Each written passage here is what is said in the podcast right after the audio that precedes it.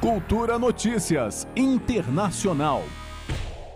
A Organização Mundial da Saúde voltou a alertar que a nova variante Omicron do coronavírus vem se espalhando a um ritmo sem precedentes e apelou para que países adotem ações para conter a disseminação. O diretor-geral Tedros Adhanom disse que a Omicron está se propagando a um ritmo ainda não visto com nenhuma outra variante.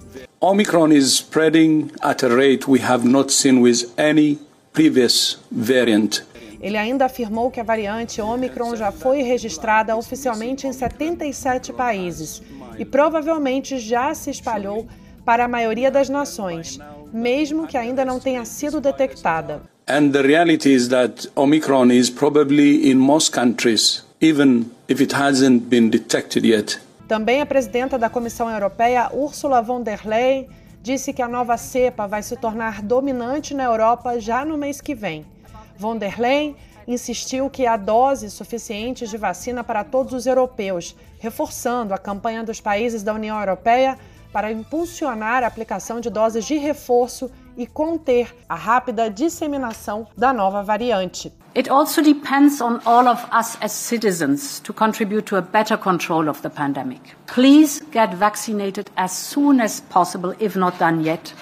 Também o governo francês anunciou nesta quinta-feira que vai endurecer as regras de entrada e saída para viajantes do Reino Unido, que enfrentam uma rápida propagação da variante em meio a uma onda epidêmica provocada pela cepa Delta, ainda majoritária na Europa. Nas últimas 24 horas, o país registrou mais de 78 mil contaminações, o maior índice desde o início da pandemia. A partir da meia-noite de sábado, os viajantes vacinados ou não devem ter um motivo imperioso para ir ou voltar do Reino Unido, apresentar um teste negativo de 24 horas antes do embarque ou residirem na França.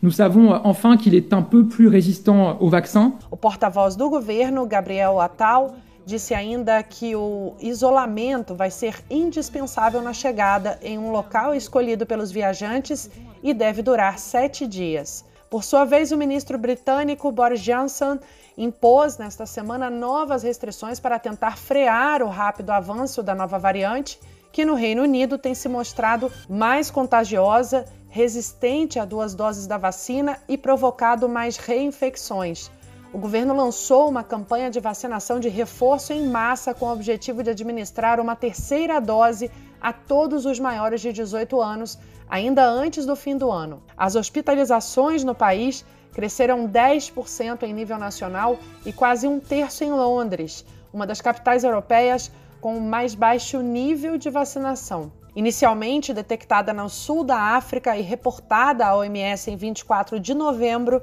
a Omicron tem um grande número de mutações, o que causou alarme desde a sua descoberta. Dados preliminares sugerem que ela é bem mais transmissível que a variante Delta, atualmente dominante no mundo, e pode ser resistente a vacinas. Nesta última terça-feira, os óbitos por Covid-19 registrados ao longo da pandemia superaram a marca de 800 mil nos Estados Unidos, país que lidera o ranking de mortes. Também nesta terça, um estudo de larga escala divulgado na África do Sul indicou que duas doses da vacina Pfizer-BioNTech para a Covid-19 oferecem uma proteção de apenas 33% contra a variante Omicron, mas pode reduzir 70% das hospitalizações.